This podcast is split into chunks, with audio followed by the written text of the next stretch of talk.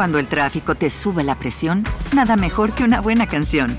Cuando las noticias ocupen tu atención, enfócate en lo que te alegra el corazón. Y cuando te sientas mal, un buen médico te ayuda a sanar.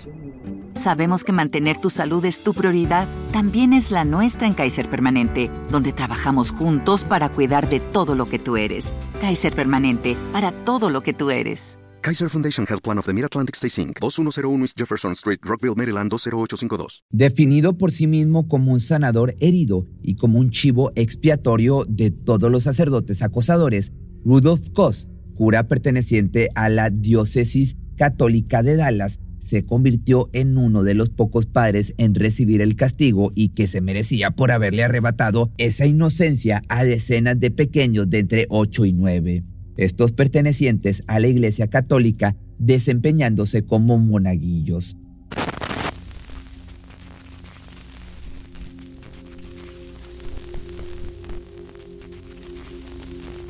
Dulces, videojuegos, confianza y una figura que detonaba simpatía, pero sobre todo autoridad, fueron los principales señuelos para la serie de abusos que este señor perpetró entre los años 80 y 92. Durante mucho tiempo fue calificado como un amante de los pequeñitos de manual. Sin embargo, esa advertencia señalada por un asistente social fue puesta bajo llave como muchos otros casos similares.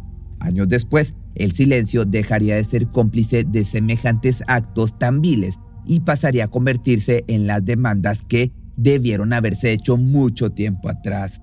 Para el año del 97, los rumores sobre las actividades ilícitas de este hombre ya no eran una novedad, mas lo que reavivó el escándalo fue una llamada telefónica hecha por él mismo. Rudolf estaba dispuesto a confesar algunas cosas, sin importar los consejos y las advertencias de sus abogados.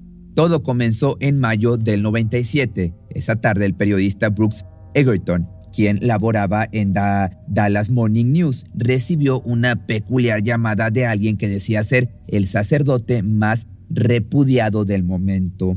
Hacía cuatro años que el ojo público se posaba sobre él y su presunta responsabilidad de haber de haberse aprovechado de inocentes en el pasado. Dicho periodista tenía algún tiempo acechándolo para que le concediera una entrevista, a la que éste siempre le daba un no como respuesta.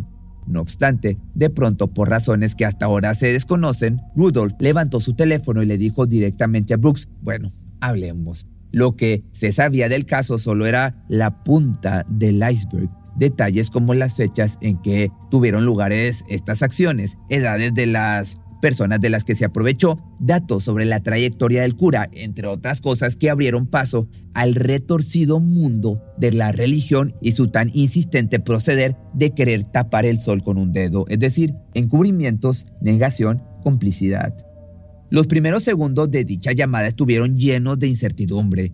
Por su parte, el periodista no sabía qué esperar, incluso llegó a pensar que se trataba de una broma, más lo que siguió después le dejó en claro que en realidad estaba presenciando el momento más estremecedor de su carrera. Tenía la entrevista de su vida justo delante de él.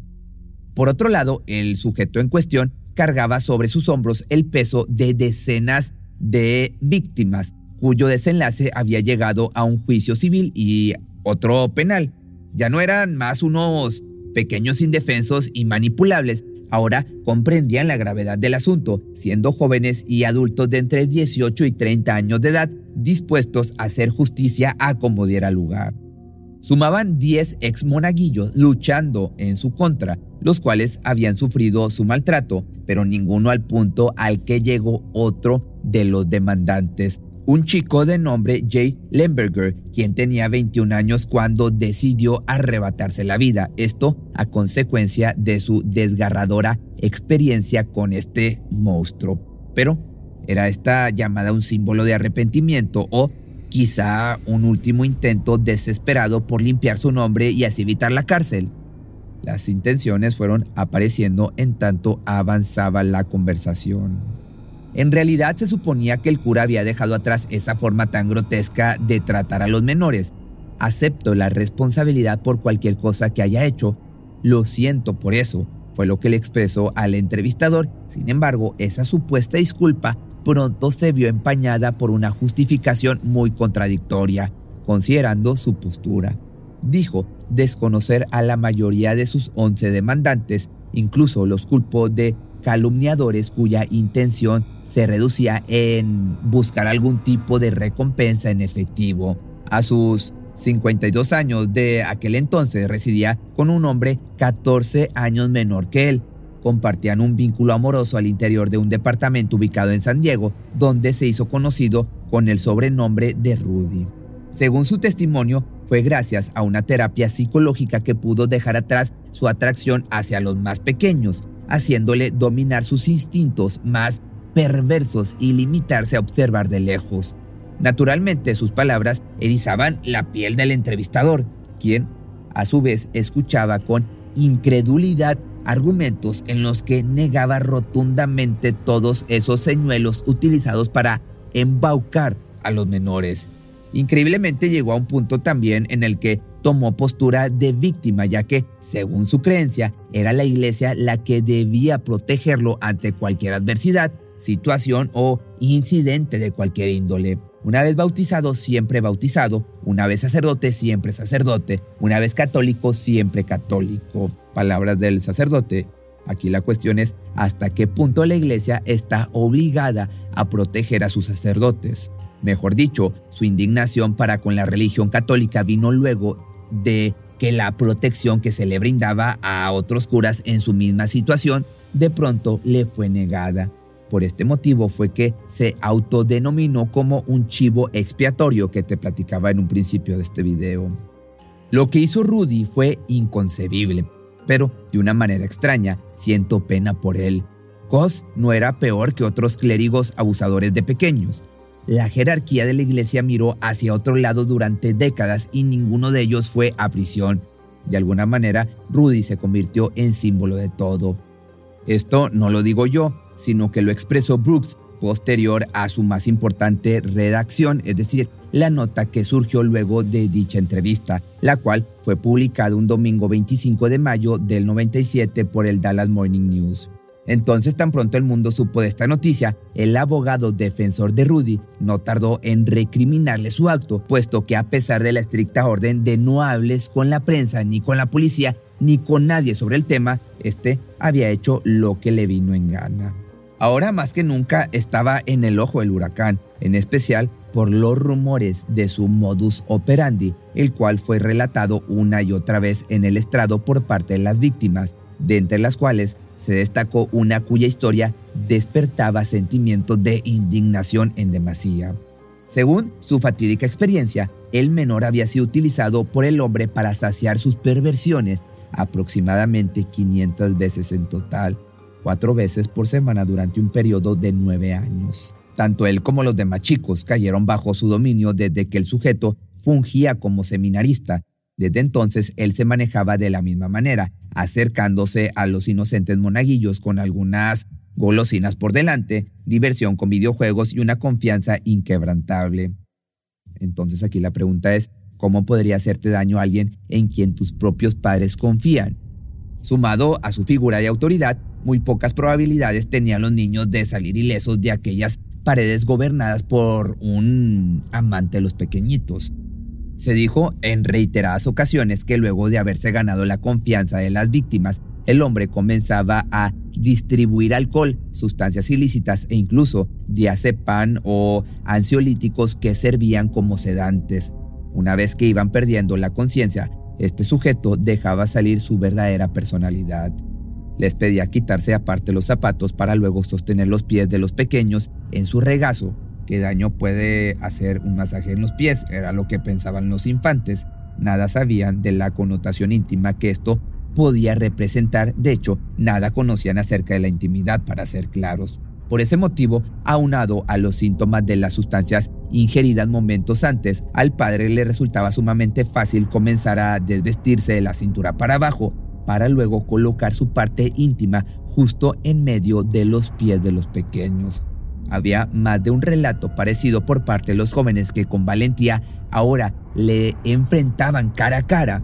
esto sin contar otro tipo de prácticas igualmente grotescas e inconcebibles. Fueron aquellos años llenos de dolor los que terminaron por marcar la vida de cada una de estas personas que sufrieron.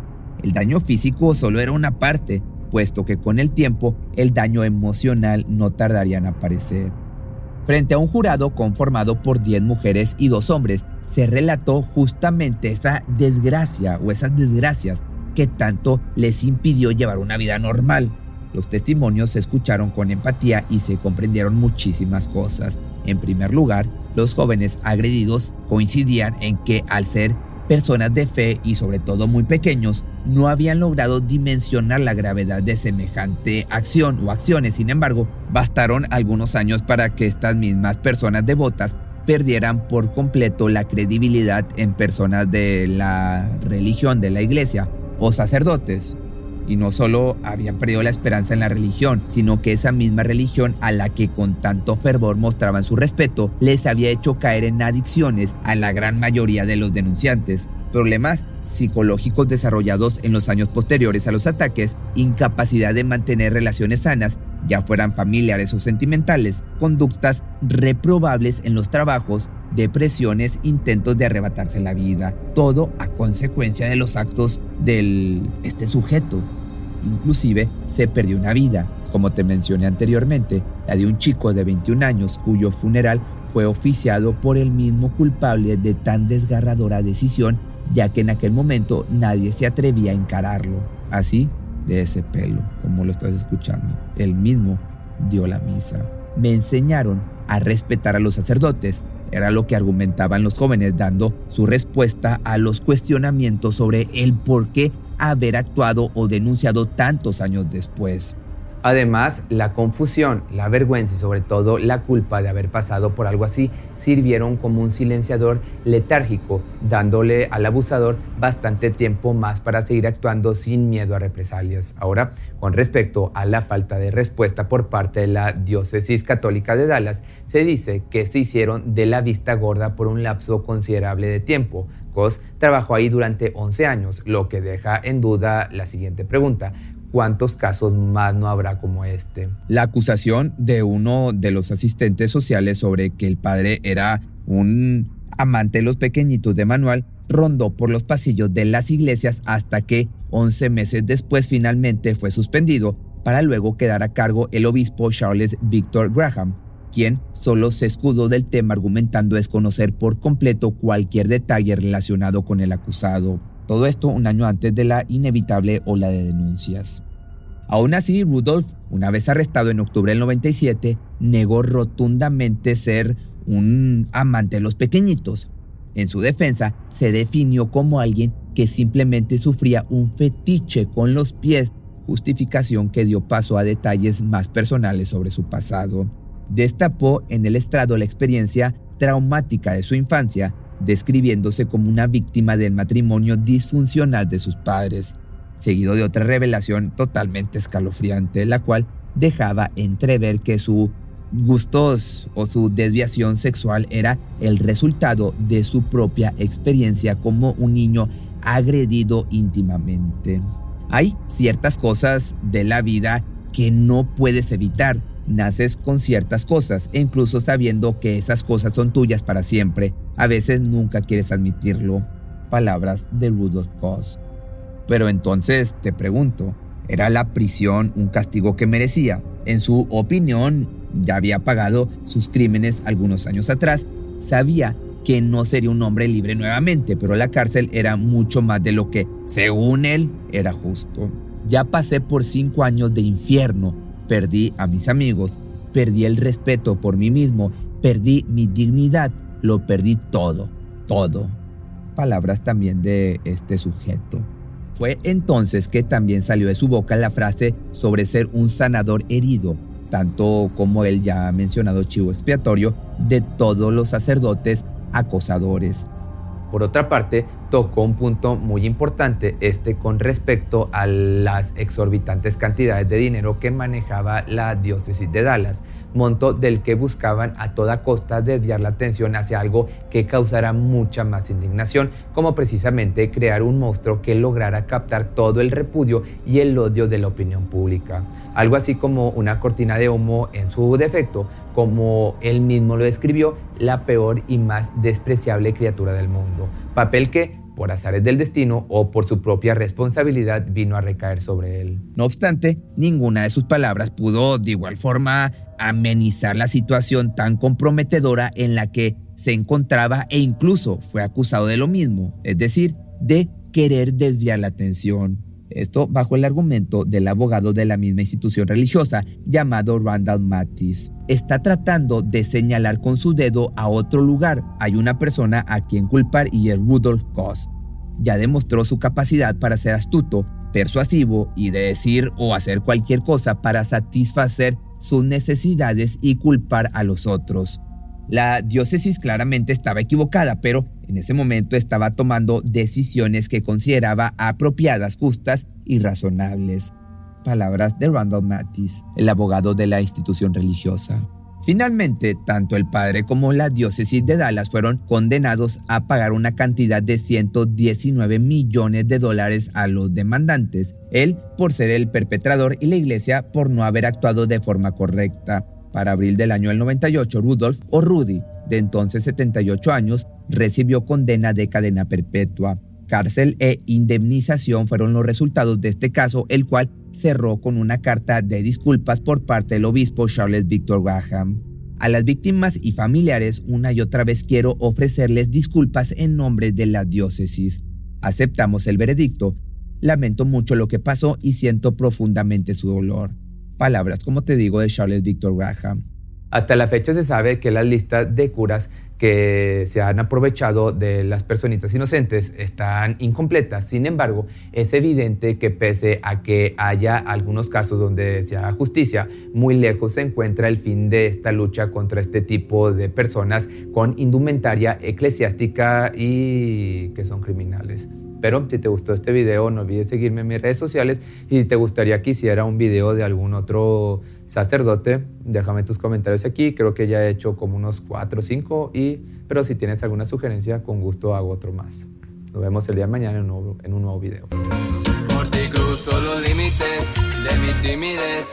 Te quisiera buscar, pero solo si quieres. Y nos escapamos una noche como aquella.